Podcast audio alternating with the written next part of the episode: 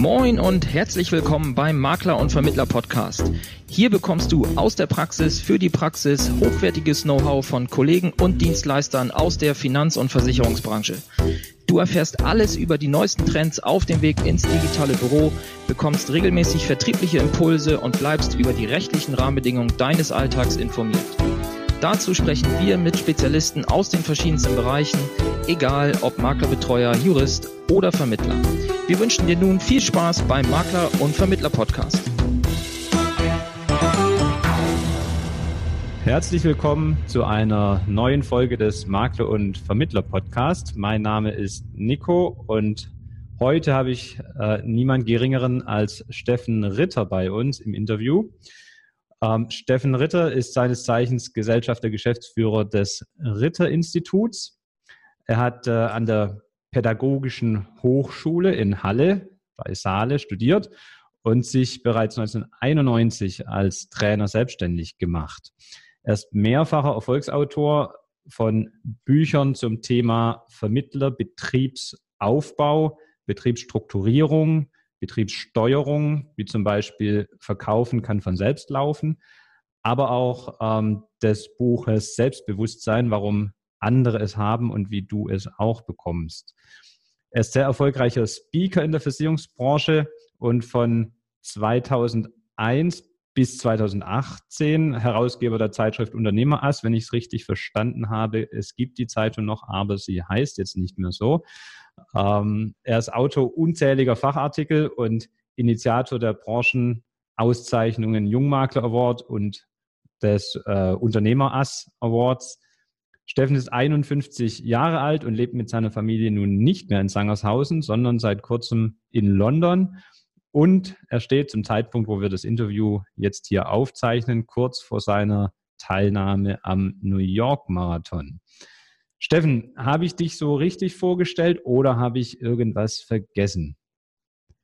Das war alles so wunderbar, lieber Nico. Es gibt vielleicht eine Kleinigkeit, den Jungmakler Award, da bin ich Mitinitiator, den hat die BBG, BBG Betriebsgesellschaft, Betriebsberatungsgesellschaft äh, ins Leben gerufen und wir sind Mitinitiator und begleitender, beratender Partner. Aber ansonsten war alles perfekt und ja, freue mich heute bei dir zu sein hier bei, dein, bei deinem Podcast. Ja, dann herzlich willkommen. Und vielleicht fangen wir damit an, bevor wir inhaltlich ähm, reinspringen. Kannst du uns nochmal in deine Vergangenheit ein bisschen mitnehmen? War das schon immer dein Traum, Unternehmensberater zu werden? Oder wie kam es dazu, dass du äh, den Weg eingeschlagen hast und warum die Versicherungsbranche? Das war eigentlich ein großer Zufall. Ich habe eigentlich Lehrer werden wollen. Lehrer werden wollen, Lehramt Mathematik, Chemie, was ganz fürchterlich ist für die meisten Menschen. Ja. Und habe das auch studientechnisch begonnen und beendet, aber während des Studiums be bemerkt, äh, im Lehrerzimmer quasi, im Referendariat, dass die anderen Lehrer irgendwie seltsam waren. Irgendwie ähm, alle nach einigen Jahren ihrer Tätigkeit so ein Stückchen am Leben vorbeigegangen sind und nur die Schule kannten, das Leben nicht kannten. Das hat mhm. seltsame Auswüchse gehabt und ohne aufs Detail eingehen zu wollen, kam da bei mir der Gedanke, wenn du in 20 Jahren genauso tickst, nicht alle logisch, Pauschalverurteilungen immer falsch, aber viele waren so, wie ich nicht werden wollte, ähm, dann äh, musst du vielleicht den Absprung noch hinkriegen. Und heute habe ich einen riesen Respekt vor Lehrern, die den Job machen. Ich selbst wollte es nicht sein. Und so entstand dann der Gedanke der Selbstständigkeit. Die mhm. Versicherungsbranche, ähm, die war nicht mein Ziel. Beratung war eigentlich auch nicht mein Ziel. Eigentlich war anfangs mehr Lehren mein Ziel, weil das war schon lehrertechnisch äh, richtig irgendwo. Das macht mir Spaß, anderen ähm, Dinge beizubringen, andere Menschen weiterzuentwickeln, gleich mal in welcher Form. Das war schon schon mein Ziel. Die Versicherungsbranche war blanker Zufall, weil währenddessen ich mit meinem Kollegen, Studienfreund darüber diskutiert habe, im Biergarten abends gegen 23 Uhr, dass ich kein Lehrer werden möchte, war schräg gegenüber des Biergartens über den Fluss drüber, Saale in Halle, Halle Saale in Sachsen-Anhalt war eine Versicherungsagentur und dann kam der Gedanke, mache ich doch irgendwas für die Leute aus eben dieser Branche. war ja zu dem Zeitpunkt auch eine Branche, die äh, fürchterlich war mit seltsamen Auswüchsen, oder? Das hat ja dann zu den Lehrern gepasst. Ja, das war, war irgendwie komisch. Ich habe aber wirklich gar keinen Bezug dazu gehabt. Also ich kannte weder Positives noch Negatives, ich kannte gar nichts. Bin aber, ich fand die Idee cool, weil ich mir kam vor, davon gibt es ja richtig viele. Und ich habe dann Folgendes gemacht. Ich bin in die Uni nach Leipzig gefahren und habe in der Bibliothek dort, habe ich alle deutschen Versicherungen rausgeschrieben, habe die angeschrieben, habe den sinngemäß geschrieben, ich möchte gerne mit euch zusammenarbeiten.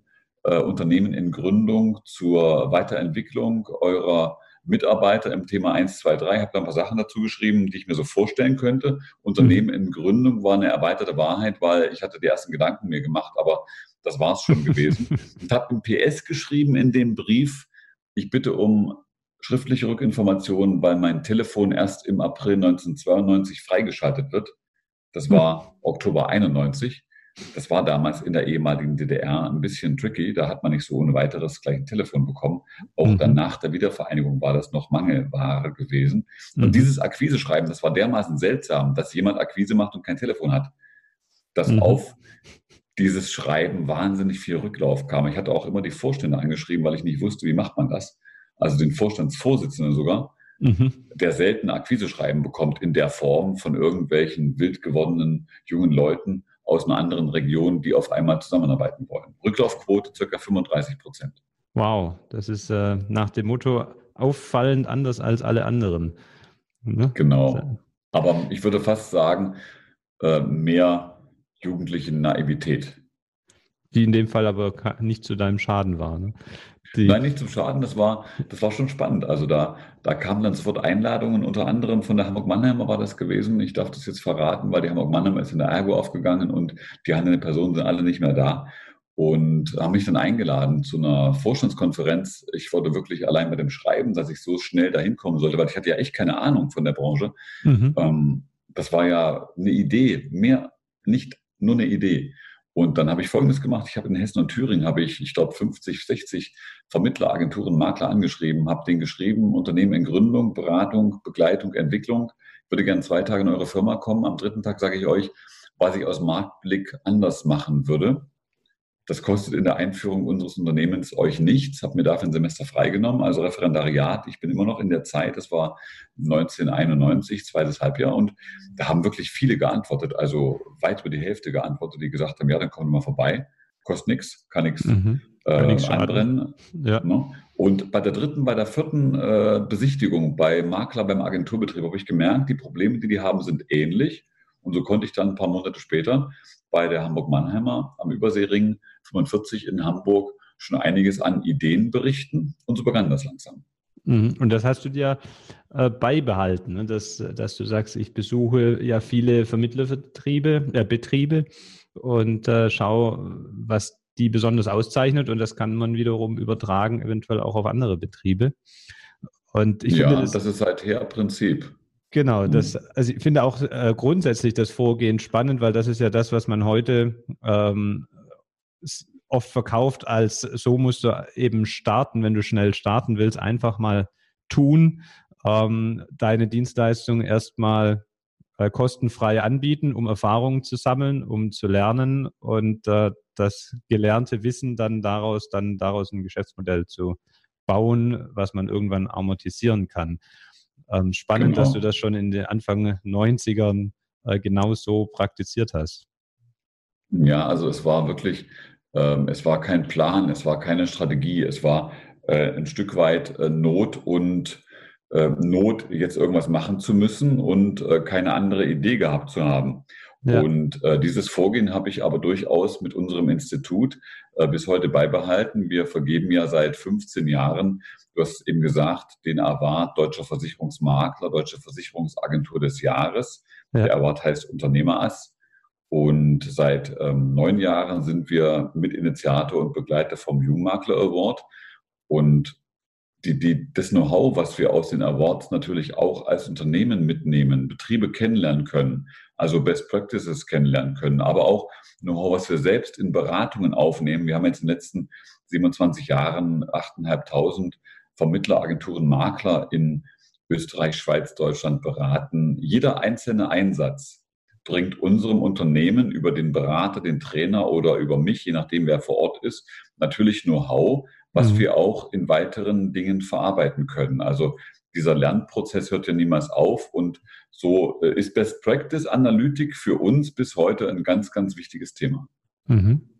Spannend. Und das ist ja das, was du mit deinem Institut Ritter dann ähm, umsetzt, dass du unterstützt äh, Agenturen und ähm, Vermittler dabei ihren Betrieb eben zu professionalisieren, in unternehmerisch zu führen, also jetzt weniger die äh, Qualität der Beratungsinhalte zu verbessern, sondern einfach aus unternehmerischer Sicht, wie führe ich den Vermittlerbetrieb richtig. Ähm, also das Idealbild der, sag mal, Vermittlerfabrik in Anführungsstrichen auch mal aufgestellt, dass man eben einfach klar definierte Prozesse hat vom Erstkontakt mit dem Kunden über die Beratung, über die Antragsbearbeitung, Wiedervorlage, systematische Kundenbetreuung. Ähm, ist das etwas, wo du sagst, das ist inzwischen schon auch weit verbreitet in den 8.500 äh, Betrieben, die du kennenlernen durftest? Oder da ist noch viel Arbeit zu tun in unserer Branche? Da ist aus meiner Sicht schon noch ganz, ganz viel Luft nach oben. Also Gewohnheiten zu verändern oder Automatisierungen vorzunehmen, je nachdem. Also ich habe ja in beiden Fällen mit Systematik, mit Standard zu tun. Entweder schaffe ich einen Standard, weil die Technik das für mich abwickelt, zum Beispiel regelmäßige ähm, Autoresponder zu haben, also Automatik-Mails zu haben, die, wenn irgendwelche Kundenanfragen eingehen, schon mal vorab Informationen geben. Das ist ja ein technischer Standard. Oder Gewohnheiten durch Menschen zu haben, dass die so oder so arbeiten, so oder so reagieren. Beides zu entwickeln braucht ja Zeit, braucht auch äh, Engagement der handelnden Personen. Mhm. Und äh, die Idee dieser Fabriken, die wir haben, also den Vermittlerbetrieb, heute sprechen wir von vier Fabriken, die Kundengewinnung, die automatisiert laufen sollte, die auch heute wirklich automatisiert funktionieren kann, für den der es angeht, wie noch nie zuvor, insbesondere über die Möglichkeiten der großen Online-Welt oder auch der Social-Media-Welt. Also mhm. erste Fabrik der Kundengewinnung, zweite Fabrik der Terminierung.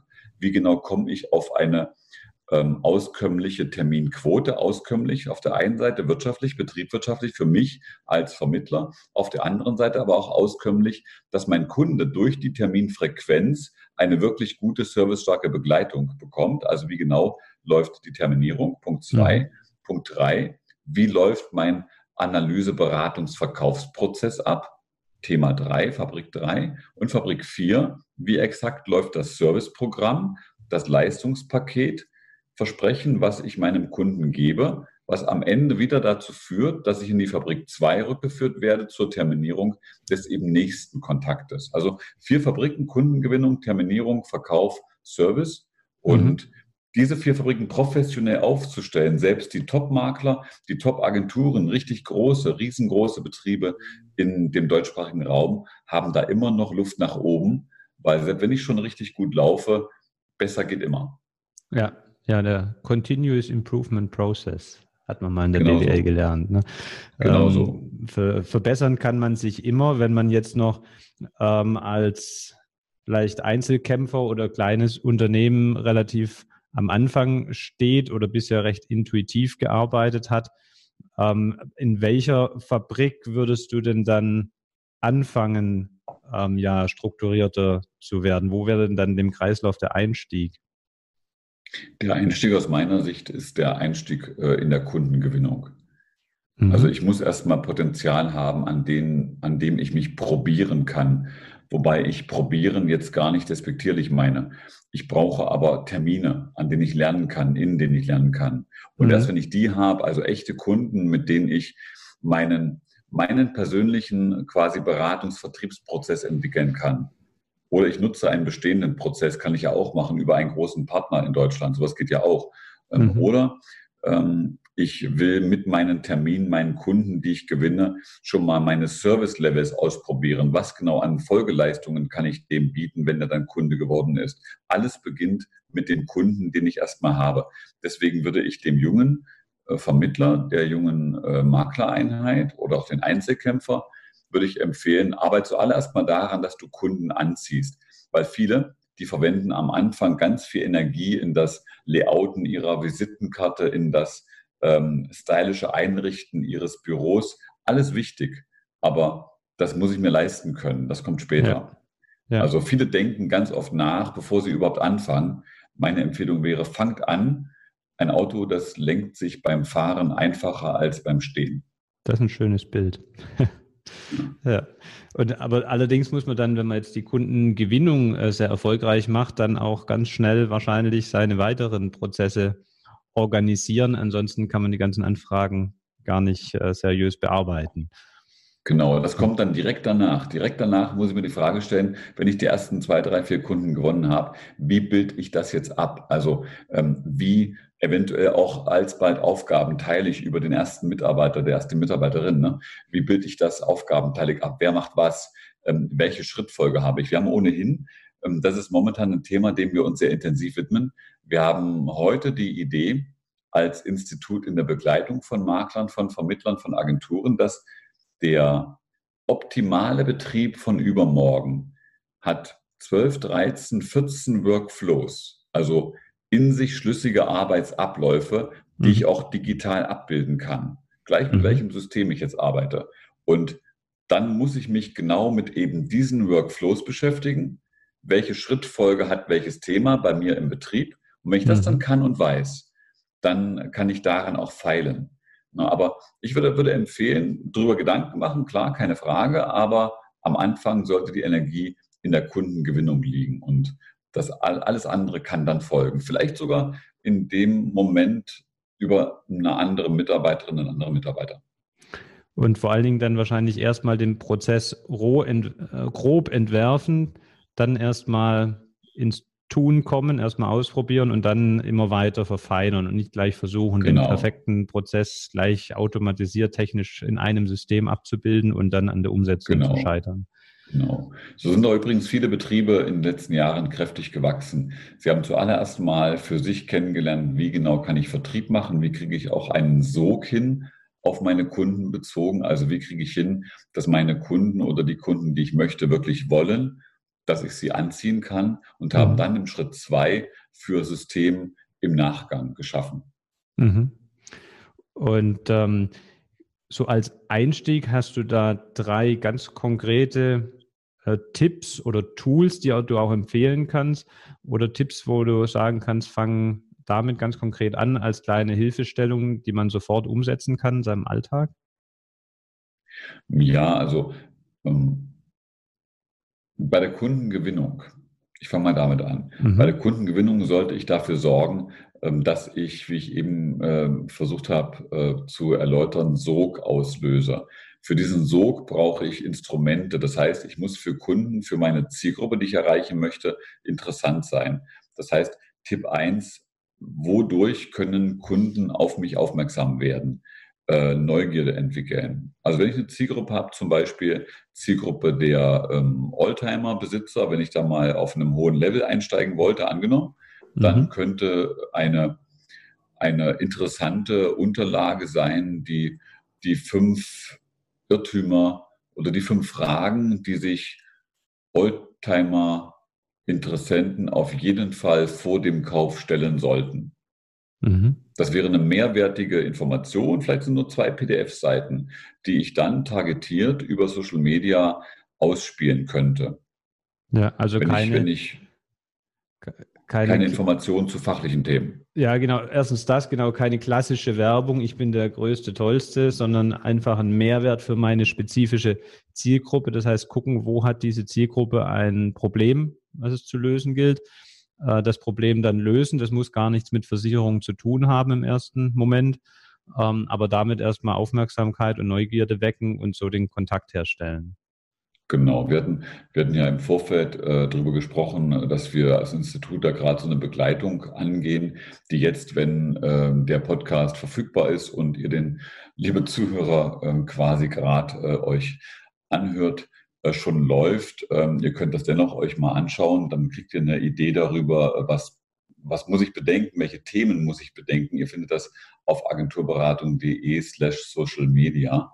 Mhm. Welch, welche Themen sind es, mit denen ich Sog auslösen kann? Also was ist es, das bei dem Kunden wirklich Neugier verursacht. Ich muss mit den Augen des Kunden in die Welt gucken. Nicht, nicht ich bin derjenige, der cool, gut und herausragend ist. Das will weder jemand hören, noch bringt das Kunden. Der Kunde denkt sehr egoistisch. Der denkt einfach darüber nach, äh, was bringt mir Effekt. Also ich muss einen Sog haben, wo der Kunde diesen Willhaben-Effekt bekommt. Das ja. muss ich mir anschauen. Der muss aber auch spüren, dass der andere, sprich der Vermittler, wirklich die Welt des Kunden versteht. Deswegen muss es sehr individuell sein. Zum Beispiel könnte ich auch eine andere, eine andere PDF haben, die, äh, die sieben Fördermittel, die Baufinanzierer in der Region Hamburg regelmäßig vergessen. Mhm. Was habe ich jetzt äh, gemacht über diese Überschrift, über diese PDF? Ähm, ich weiß genau, wen ich haben möchte, sprich, ich will Baufinanzierer haben. Das könnte eine Zielgruppe sein. Ja. Der Baufinanzierer wiederum merkt im Raum Hamburg, der, der dies da entwickelt hat, der kennt meine Region und insbesondere meinen Bedarf, ich, der ich bauen möchte. Ja. Und Fördermittel vergessen ist echt blöd aus Sicht des Baufinanzierers, der sagt, oh, da will ich aber echt diesen Fehler nicht machen, das ist interessant für mich.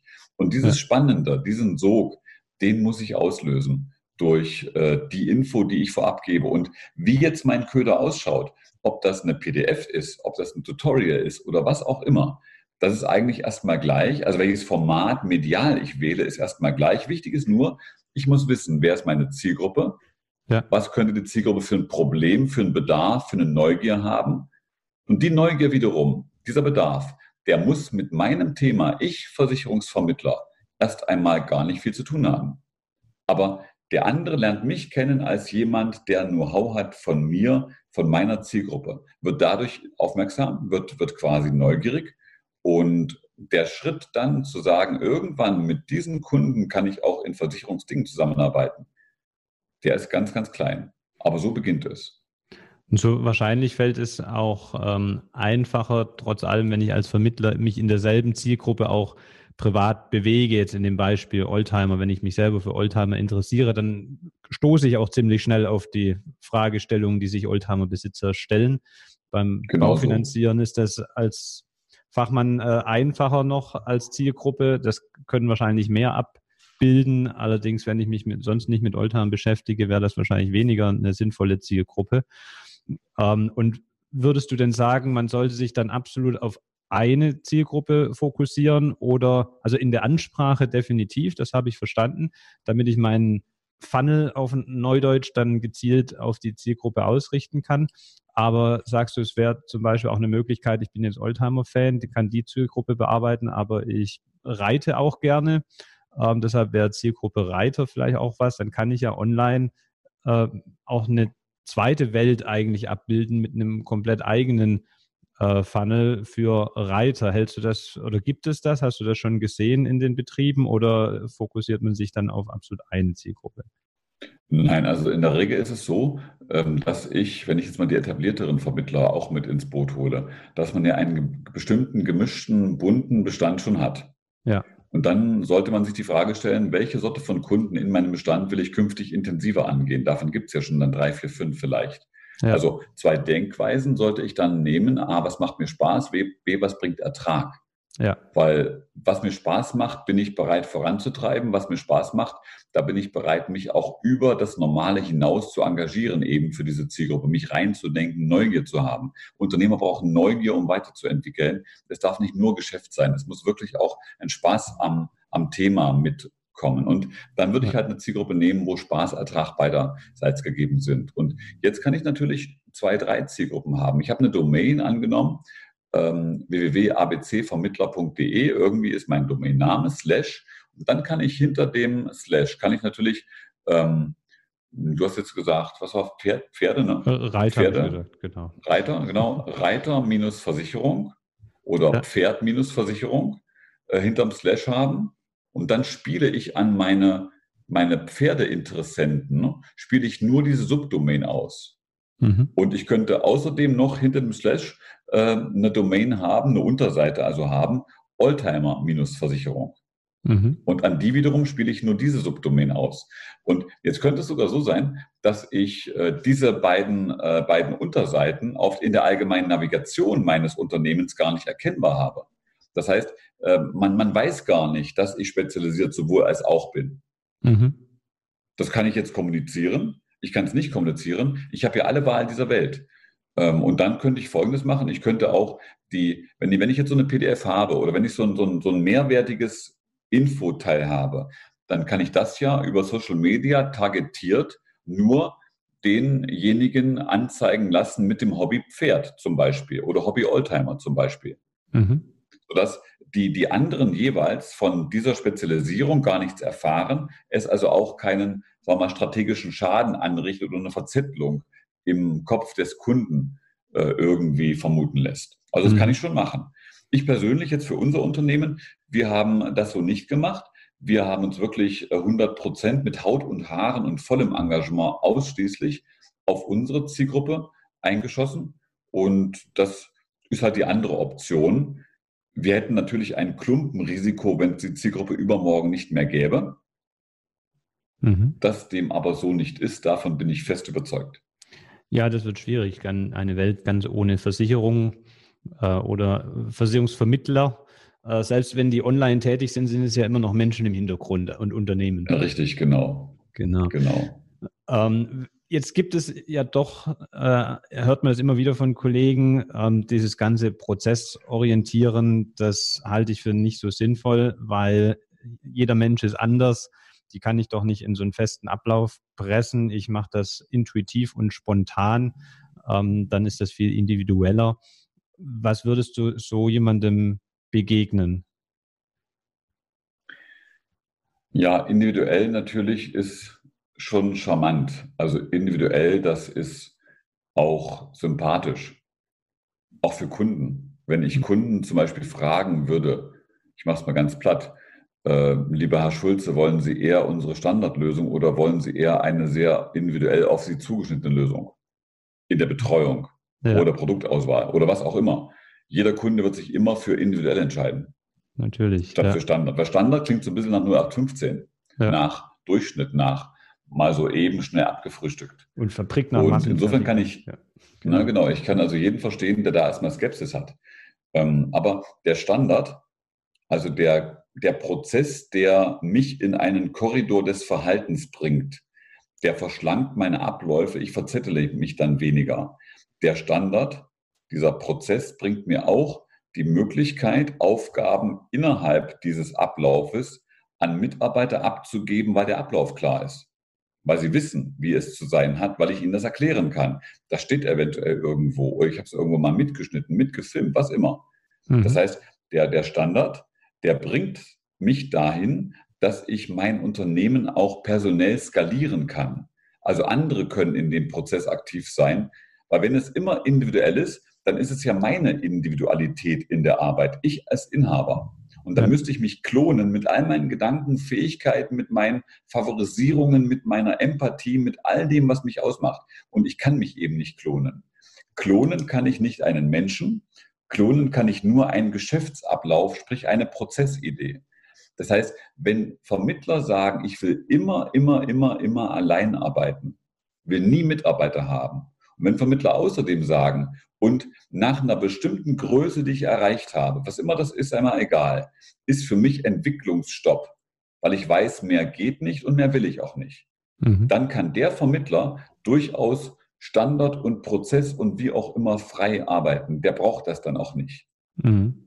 Weil der kommt auch individuell klar, weil er ja alle Sachen kennt, alle Sachen weiß, alle Sachen selbst macht.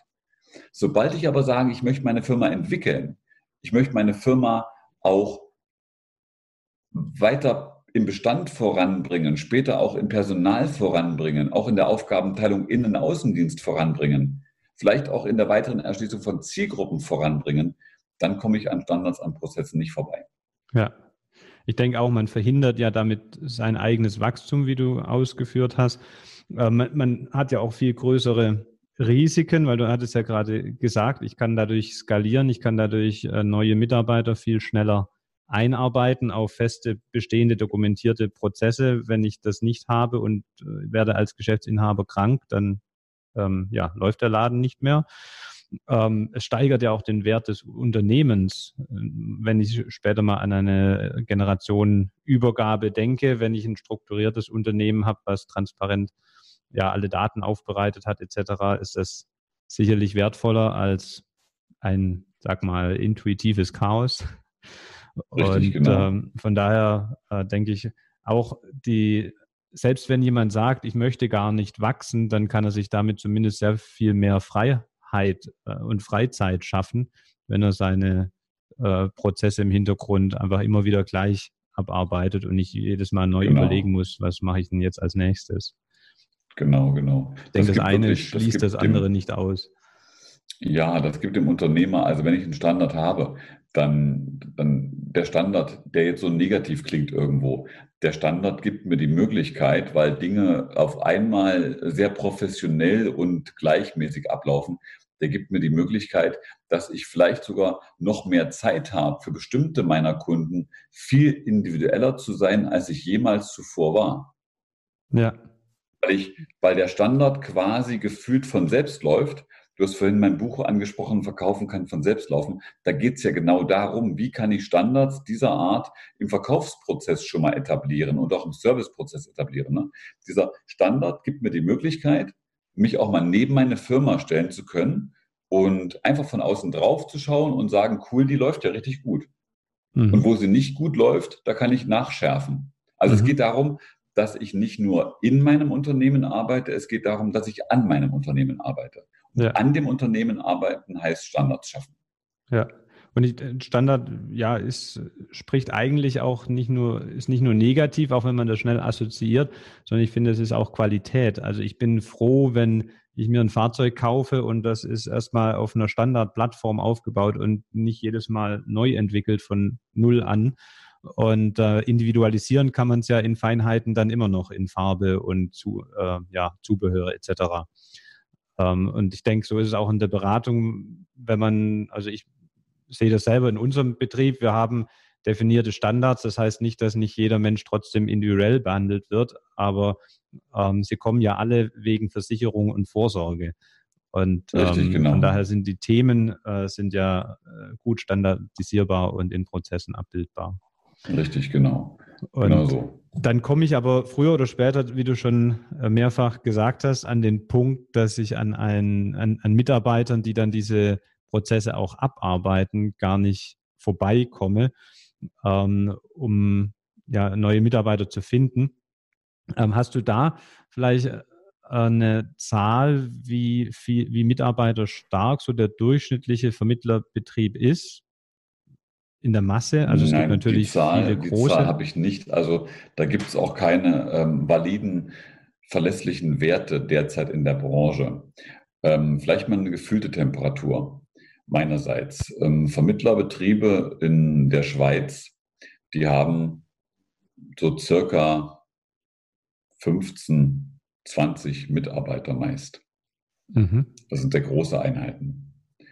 Ähm, Vermittlerbetriebe in Deutschland, die liegen im Durchschnitt nach meinem Gefühl eher bei zwei bis drei Mitarbeitern neben dem Inhaber. Mhm. Und äh, hier habe ich schon äh, wirklich gefühlte Temperatur, ähm, die vielen äh, gefühlt nebenberuflichen Vermittler rausgelassen, die äh, eigentlich als Haupterwerb dem Job gar nicht nachgehen. Mhm. Ähm, die dann auch meist einzeln ganz allein arbeiten. Aber die Vermittlereinheit ist eher klein als groß. Und es gibt auch, aber wie gesagt, dazu kann ich keine Zahl benennen, die wirklich Gültigkeit hat. Ähm, die Einzelkämpfer, die ganz allein arbeiten, die sind, die sind gegeben. Und ich glaube auch nicht, das wurde vor 20 Jahren schon behauptet, die werden, wurde vor 20 Jahren gesagt, in den nächsten drei, fünf Jahren alle ausgestorben sein. Äh, diese Aussage gilt weder damals noch heute. Mhm. Ist es dann so, dass in der Schweiz, äh, wenn die Einheiten dort größer sind, dass es dann bezogen auf die Bevölkerung im Verhältnis auch weniger Vermittler gibt? Das würde ich von außen betrachtet so sagen, ja. Okay. Ähm, in der Schweiz ist auch so, dass die Zahl der Agenturen ähm, deutlich größer ist als der Broker, der Makler. Mhm. Ähm, und die, die Schweiz ist ja ein sehr ökonomisches Land, generell in jedem Handeln, in jedem Denken. Und wenn ich als Versicherer, mal gleich welcher bekannte Name da gerade durch den Kopf schwirrt bei, äh, bei euch allen Zuhörern heute, wenn ich als Versicherer ähm, statt mit äh, 300 nur mit 50 Agenturen zusammenarbeite. Mhm. Die sind dann größer, aber das vereinfacht mir das Zusammenarbeiten, wenn es weniger Köpfe sind. Absolut, dann auch in den Schnittstellen. Ich also, genau, ich brauche weniger Menschen, die die betreuen. Ja. Weil die Inhaber der Agenturen betreuen dann ja wiederum ihre Mitarbeiter. Die größeren Einheiten, die brauchen Führungskompetenz gerade, die brauchen Qualität, die Agenturköpfe. Aber das ist schon äh, eine andere, andere Art des Denkens, also ein anderes unternehmerisches Denken gegeben, als es zumindest bislang in Deutschland verbreitet ist. Das heißt, auch da in dem Bereich, sagst du, haben wir noch Potenzial in Deutschland als ähm, Gesamtmarkt. Und da könnte es durchaus so weitergehen. Die Vermittlerzahlen an den Zulassungen sinken ja weiterhin, ähm, dass da, äh, dass der, der Trend sich fortsetzt und dadurch eher ja die Einheiten an sich aber wachsen ähm, und sich professionalisieren. Genau, also ich glaube schon, dass die, die Vermittlerzahl auch in Deutschland weiter sinken wird. Ich werde oft gefragt, ob ich nicht unruhig werde. Unser Institut, was ja sich so stark und so klar bekannt und verdrahtet hat mit der Versicherungsbranche, mit der Vermittlerbranche im deutschsprachigen Raum, ob ich unruhig werde, Kraft der Zahlen, die so sinken. Ich werde nicht unruhig. Und zwar werde ich deswegen nicht unruhig, weil ähm, trotz sinkender Vermittlerzahl sind die Vermittler, die weiter aktiv bleiben, die Vermittler, die sich unternehmerisch entwickeln wollen, können und müssen. Und müssen, ja, genau. Na, und äh, die wiederum sind genau die Menschen, mit denen wir gern zusammenarbeiten wollen, mit denen die wollen und mit denen die, die müssen, ähm, die also wirklich da für sich Chance äh, und Zwang zugleich sehen weil sie nur so professionell unterwegs sein können, weil sie nur so die Chancen unserer Zeit nutzen können. Und ähm, die ganzen Vermittler, die sich nie haben entwickeln wollen, die also immer nur so ein bisschen vor sich hinarbeitend halbwegs glücklich waren, das waren nie äh, die Kunden unseres Instituts und sie wären es auch nie gewesen. Ja. Von daher ist der sinkende Markt, der kleiner werdende Markt rein an Köpfen, ist eine Bereinigung, die auch der Qualität der Branche sehr, sehr gut tut. Ja, das denke ich auch. Und ähm, da sind wir immer, man kommt immer wieder zurück auf dieses, auf den Flaschenhals oder das Nadelöhr. Man braucht gute, qualifizierte Mitarbeiter im Betrieb. Jetzt ähm, die Generation, ja, bei Y fängt's an oder X oder Z, ähm, die fragen ja dann als erstes, warum soll ich eigentlich bei dir arbeiten?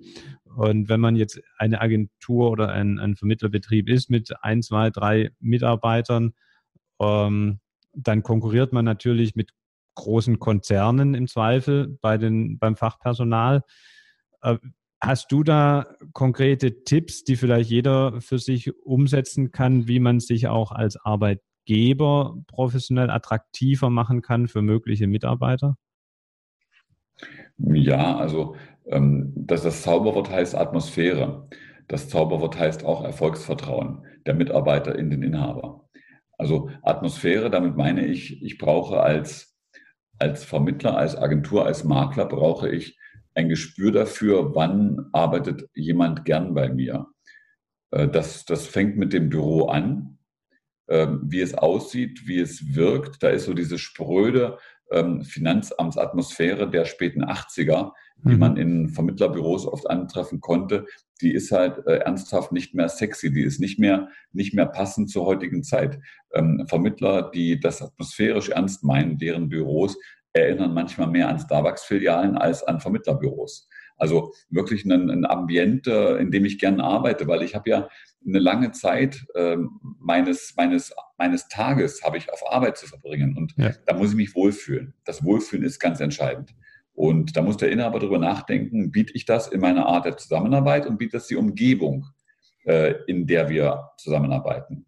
Und dann ist natürlich wichtig, dass ich dieses atmosphärische, dieses Zusammenarbeiten, dieses Gefühl von Partnerschaft auch ganz bewusst transportiere.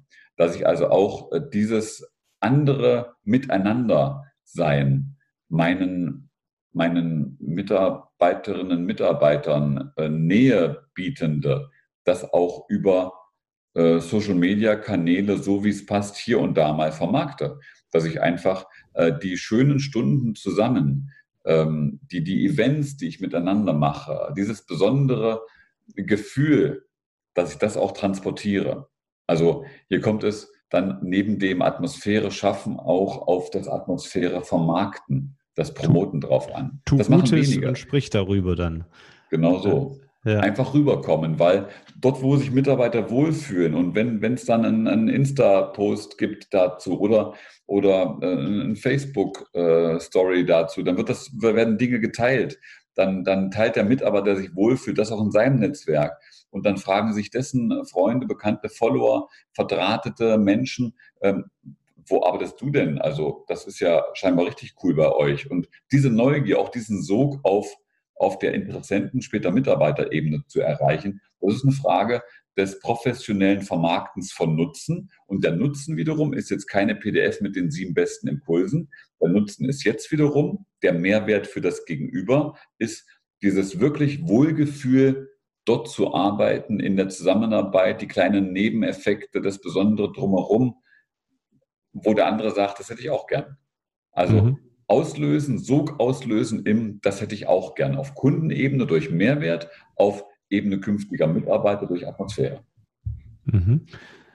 Ähm, ja, ich, ich stelle mir gerade vor meinem geistigen Auge so ein wunderschönes Büro vor. Ähm, da kommt der Mitarbeiter rein, denk, fühlt sich wohl, dort zu arbeiten, ähm, hat seine Obstschale oder seine tolle Kaffeemaschine, was auch immer, die Kleinigkeiten, und dann kommt es aber auch darauf an, wie, was herrscht für ein Betriebsklima. Ne? Passt der Führungsstil dann des Chefs zu den Mitarbeitern, ähm, nicht nur am Anfang, sondern dass es dauerhaft wirklich aktiv gepflegt wird, wie du gesagt hast, mit äh, Mitarbeiter-Events.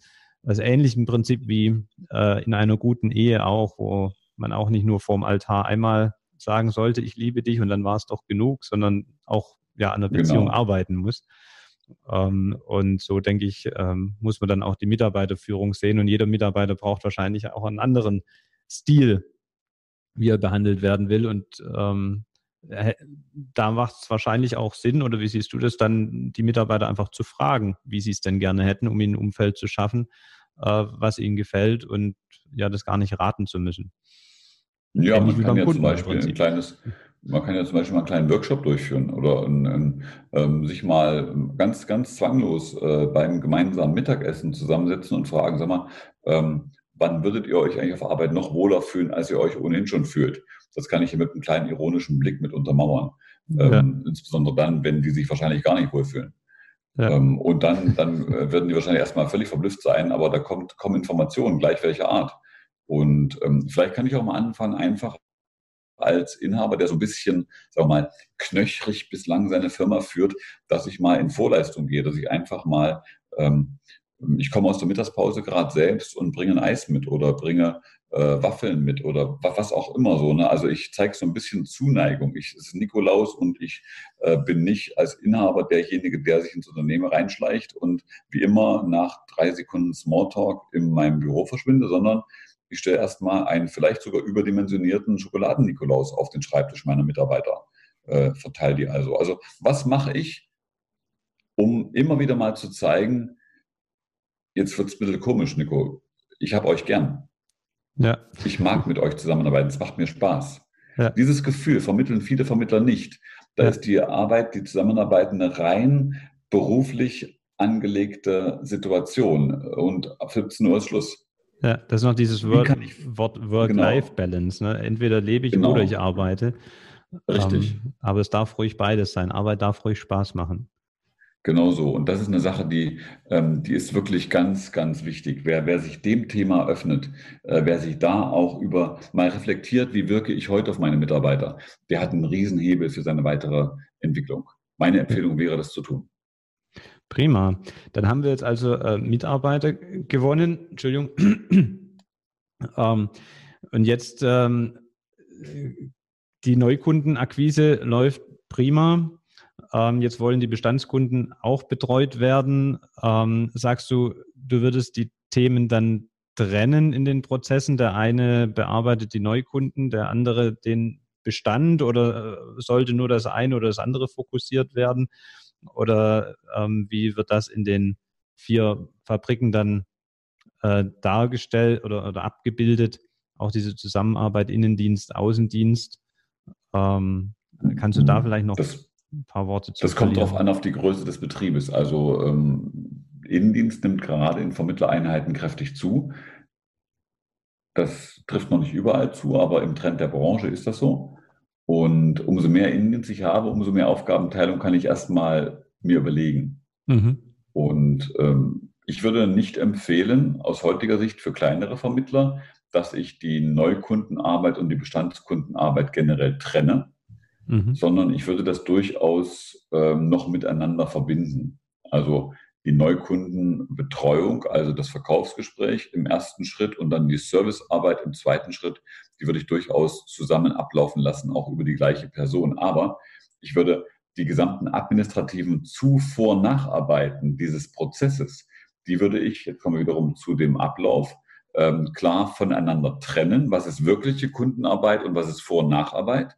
Die Vor- und mhm. Nacharbeiten, die können Innendienstler machen. So wie, ähm, wie die Schwester für den Arzt die Dinge vorbereitet und nachbereitet, so genau kann auch ein Vermittler sich Dinge vorbereiten, nachbereiten lassen. Man sagt ganz oft, das geht gar nicht, weil sie steckt ja da nicht drin und sie weiß ja nicht, was besprochen war. Dann kommt es auf die Kommunikation drauf an. Dann muss ich gucken, wie ich Dinge aufnehme, wie ich Dinge mitschreibe, vielleicht wie ich Dinge auch mal während des Gesprächs diktiere und meine Mitarbeiterin nachher zur Verfügung stelle. Während des Kundengesprächs, der Kunde ist gerade vor mir, das kann ich ja machen.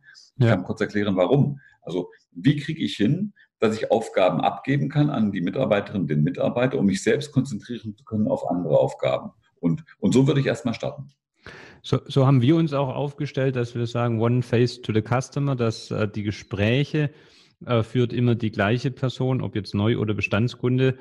Ähm, aber im Innendienst sind es unterschiedliche Prozesse in der Erstberatung oder dann in der Bestandsbetreuung. Da sind dann die Mitarbeiter auch unterschiedliche. Die Erstgutachten äh, macht eine andere Mitarbeiterin als dann die Bestandsbetreuung. Und da kann man das genau. dann ganz gut trennen. Genau. Okay, prima. Das finde ich sehr gut. Das finde ich sehr gut. Und ich glaube, dass ihr da auch, wenn ihr jetzt, äh, denkt mal drei, drei, fünf Jahre voran, ähm, dann wird wahrscheinlich, werdet ihr auch wieder darüber nachdenken, ist das noch der passende Weg für heute, für den größer gewachsenen Bestand? Äh, was muss ich anders machen? Gibt es vielleicht Aufgaben, die ich neu ausgliedern muss, weil manch Mitarbeiter mit dem jetzigen Aufgabenportfolio überfordert ist? Das ist ein ständiger Prozess. Ich bin da auch ja. nie fertig. Ja. Aber das macht es ja auch gerade spannend. Ja, genau. Die, bei der ähm, Neukundengewinnung online, die wir vorhin them thematisiert haben, ähm, jetzt haben wir ein Durchschnittsalter in der Branche von um die 50. Ähm, überfordert man damit nicht einen 50-jährigen Vermittler, der bisher rein offline gearbeitet hat, wenn man ihm jetzt sagt, du sollst jetzt deine Kunden online äh, gewinnen? Oder ähm, ist es so simpel darstellbar, dass du sagst, da kriegt man auch jemanden noch aufgesetzt, der bisher keinerlei Berührung damit hatte? Also mein, mein Ziel, meine Zielgruppe, wenn du jetzt auf diesen äh, Social-Media-Führerschein ähm, hinaus willst, ist genau, sind genau die Menschen, die noch nicht 100% affin sind. Mhm. Weil es wäre ja schade, es wäre fatal, wenn die als Analphabeten dieser Chancen künftig durch die Welt gehen. Ich würde jedem empfehlen, kümmere dich um diese Themen, äh, besorg dir da Know-how. Und selbst dann, wenn du das persönlich nicht realisieren wirst und willst, weil es dauerhaft nicht dein Thema wird, weil es einfach nicht so von der Affinität her stimmt. Ich mag es halt nicht vielleicht, ne? Ja. Dann habe ich dann irgendwann in meiner Firma eine Mitarbeiterin, einen Mitarbeiter, eine Vanessa, Kevin oder keine Ahnung wen, der sich dem Thema annimmt, der also da, da äh, seine, seine Chance auch in und für mein Unternehmen drin sieht. Aber ich muss derjenige sein, ich der Inhaber, die Inhaberin, der mit diesen Themen erstmal konfrontiert wird, der sie kennenlernt, mhm. der sie wertschätzen lernt und dann sie will. Und mhm. so, so ist auch unsere, unsere Begleitung angelegt. Wir haben viele, äh, die da sich jetzt schon angemeldet haben. Das, das beginnt ja gerade jetzt im November 2019, ähm, die sich angemeldet haben, die sagen, die sagen bewusst in der Mail ihrer Anmeldung, sagen die also, ähm, sei mir nicht böse, nicht bei allen Modulen bin ich selbst dabei. Bei den meisten versuche ich das. Wir zeichnen das ja immer auf. Also wir haben Live-Termine, wir haben aufgezeichnete ähm, äh, Aufzeichnungen danach immer, wenn mal was nicht passt. Also das ist ja auch wichtig, finde ich. Und die sagen schon im Vorfeld, bei einigen Terminen wird nur meine Mitarbeiterin dabei sein, die sich dem Thema widmet. Mhm. Und ein Vermittler, das fand ich spannend, der hat Folgendes gesagt, der hat eine Studentin sich gesucht, die kannte er vorher nicht, der hätte nur für diesen Social-Media-Führerschein gesucht. Und die wiederum, die wird für ihn daran teilnehmen. Mhm. und die macht aus der Teilnahme und der Wirkung der Teilnahme. Also was genau habe ich vertrieblich für den Vermittler bewegt? Welchen Mehrumsatz haben wir gemacht? Durch das Neuintegrieren von Social Media Akquisition in dessen Abläufe? Die macht daraus ihre Bachelorarbeit. Mhm. Und die ist gar nicht Mitarbeiterin des Unternehmens. Und Noch so wie ich es verstanden habe, der bezahlt die nicht mal. Also momentan, ne? Ja, ja er bezahlt ja dann das, das, äh, den Social Media Führerschein. Das schon, das schon. Und wenn er jetzt gerade auch zuhört, von, ja. Richtig, also wenn er gerade zuhört, das weiß ich ja nicht genau, ob er zuhört. Natürlich kann ich keine Namen nennen. Wenn er zuhört, äh, ich finde diese Idee mit einer Studentin, die das als Bachelorarbeit macht, finde ich wirklich ganz großes Kino. Mir gefällt das. Gefällt mir auch gut, vor allen Dingen, weil man da ja auch äh, dann wieder sich als Arbeitgeber präsentieren kann. Und wenn sich de, die Studentin bewährt und äh, der Betrieb, dann finden die beiden ja doch noch als Arbeitnehmer und Arbeitgeber dann auch zusammen. Genau. Genau, also äh, ich, ich finde das wirklich hoch, hoch spannend und, ja. und ähm, man muss halt immer im Auge haben, die Welt verändert sich. Und in der Veränderung der Welt kann ich wirklich den Todesstoß meiner Firma sehen und kann sagen, ich komme damit nicht klar, mir gefällt das nicht, könnte mich auch aufregen über dieses neumodische Zeugs, was da hinzukommt, was da wirklich keiner braucht. Oder aber ich drehe mal die Gedanken um und frage mich, wo liegen da für mich die Chancen drin? Wir, unser Institut, wir machen mittlerweile, ähm, ich würde sagen, über die Hälfte, vielleicht 55 Prozent unseres, unseres Geschäftes, also unseres Neuumsatzes, sage ich mal, andere mhm. Branche, keine Frage. Man kann man nicht direkt vergleichen. Aber irgendwie dann doch schon, wir sind nichts anderes als Dienstleister, genau wie jeder andere Vermittler auch. Wir machen 55 Prozent unseres Geschäftes im Vertrieb über Social Media. Das heißt, bei uns spricht nicht der Blinde vom Licht. Wir machen selbst, was wir erläutern. Und Richtig. das wird dadurch natürlich sehr praxisnah. Und es sind, also ich sehe es auch ähnlich, es sind beide Branchen vermitteln Wissen im Prinzip.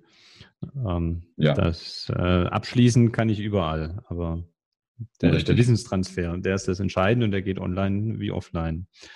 Genau so. Steffen, ich danke dir ganz herzlich. Ich glaube, wir haben da einen sehr schönen Überblick einmal geschaffen ähm, über deine Tätigkeit, aber auch mit vielen äh, Tipps für die Vermittler, wie man einen äh, Betrieb professionell strukturieren kann, wie man äh, die Bestandskundenbetreuung führen kann, Neukundenfindung und die Mitarbeiterfindung und Betreuung.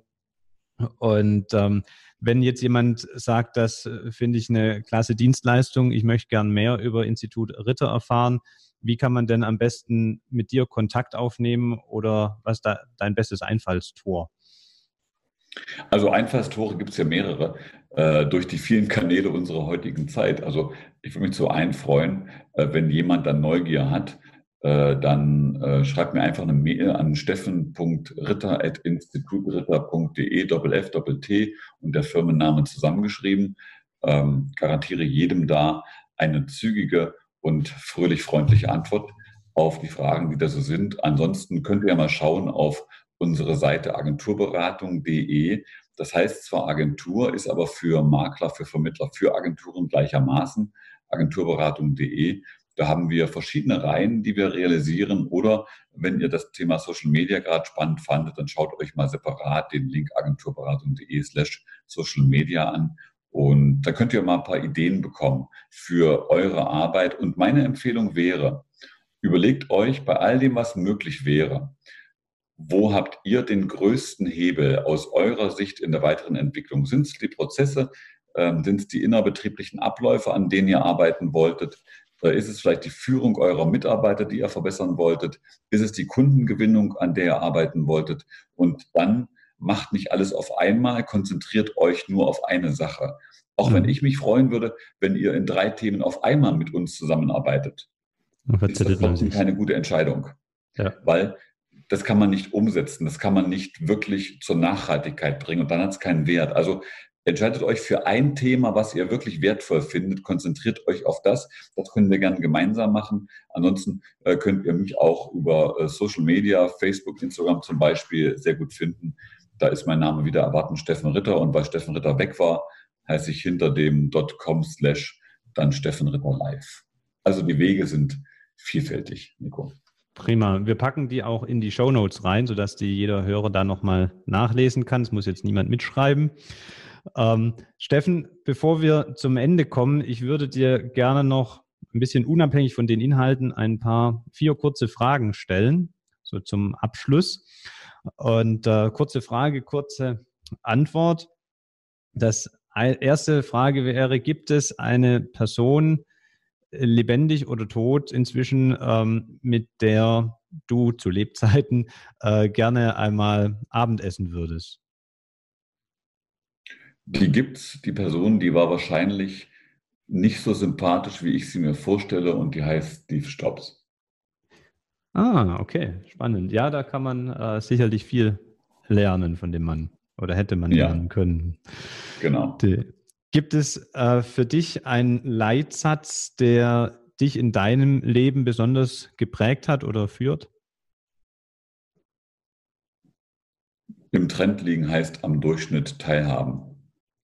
Das ist ein japanisches Sprichwort. Im Trend liegen ist nicht meine Sache. Deswegen ist mir häufig, nicht immer häufig, sehr egal, was die Masse macht oder mhm. was die Masse denkt. Mhm. Spannend, lieber vor dem Trend. Dann. Ja. Und äh, gibt es ein Buch, das du unseren Hörern ans Herz legen möchtest, ein Fachbuch, ähm, dein eigenes oder auch ein fremdes oder auch kein Fachbuch? Äh, gibt es da was, was dir spontan in den Kopf kommt? Ja, es gibt ein Buch, das heißt ähm, The Emus Revisited. Das ist ein englisches, englischsprachiges Buch von Michael Gerber. Das mhm. hat mich für die Entwicklung meines Unternehmens sehr beeinflusst. Da geht es darum, äh, wie man automatisiert eine Firma aufstellen kann. Das kann ich sehr empfehlen. Das gibt es bei Amazon. Das kannst du vielleicht auch noch in die Shownotes mit reinnehmen für diejenigen, die englischsprachige Bücher sich antun wollen. Ansonsten ähm, kann ich für diejenigen, die inhaltlich am, am Thema, worum es heute in unserer Folge ging, interessiert sind, kann ich sehr das Buch Verkaufen kann von selbst laufen von mir als Nacharbeit empfehlen. Mhm. Verlinken wir beide. Und ähm, dann habe ich eine letzte Frage. Gibt es noch äh, eine andere spannende Person oder auch zwei oder drei, wo du sagst, die würdest du auch gerne bei uns mal im Podcast hören? Da gibt es viele. Da gibt es so viele, dass ich jetzt Schwierigkeiten habe, äh, nur eine rauszusuchen. Also, wen ich gern mal hören würde, das wäre der Martin Gräfer, Vertriebsvorstand der Bayerischen. Mhm. Ein, ein sehr, sehr innovativer, ähm, auf Zukunft orientierter Vorstand in der deutschen Versicherungsbranche, der, der querdenkt, der vorausdenkt, vor dem ich eine wirklich sehr, sehr große Hochachtung habe. Lieber Martin, mhm. wenn du das hörst, würde mich freuen, wenn ich dich mal hier bei dem Podcast hören darf. Ich melde mich bei ihm. Sehr gut. Genau. Prima. Ich danke dir, Steffen, ganz herzlich nochmal für das äh, tolle Interview und den vielen Input, den du unseren Hörern liefern konntest. Ähm, ich werde mich gleich verabschieden. Ich überlasse dir das Schlusswort an unsere Hörer. Dann kannst du nochmal eine Message raushauen. Ähm, ich sage schon mal Tschüss und ganz herzlichen Dank. Und auch an dich, lieber Hörer, dass du bis hierher dran geblieben bist. Ein herzliches Dankeschön und wir freuen uns immer auch über eine positive iTunes-Bewertung. Wenn du dir da die zwei Minuten Zeit nehmen würdest, das wäre riesig. Ich sage Dankeschön und ähm, tschüss, bis zur nächsten Folge. Steffen, deine Bühne. Ja, die ist ganz kurz. Ich habe es eben schon mal gesagt. Arbeitet nicht nur in eurem Unternehmen, arbeitet an eurem Unternehmen. Wenn ihr das für euch in den Kopf kriegt und beginnt zu realisieren, da habt ihr den größten Hebel eurer Firmenentwicklung in der Hand. Mehr Infos zum Makler und Vermittler Podcast findest du in der gleichnamigen Facebook-Gruppe oder auf der Webseite www.vertriebsansatz.de. Möchtest du uns ein Thema oder einen Interviewgast vorschlagen? Dann schick uns einfach eine E-Mail an info@vertriebsansatz.de. Bis zur nächsten Folge vom Makler und Vermittler Podcast.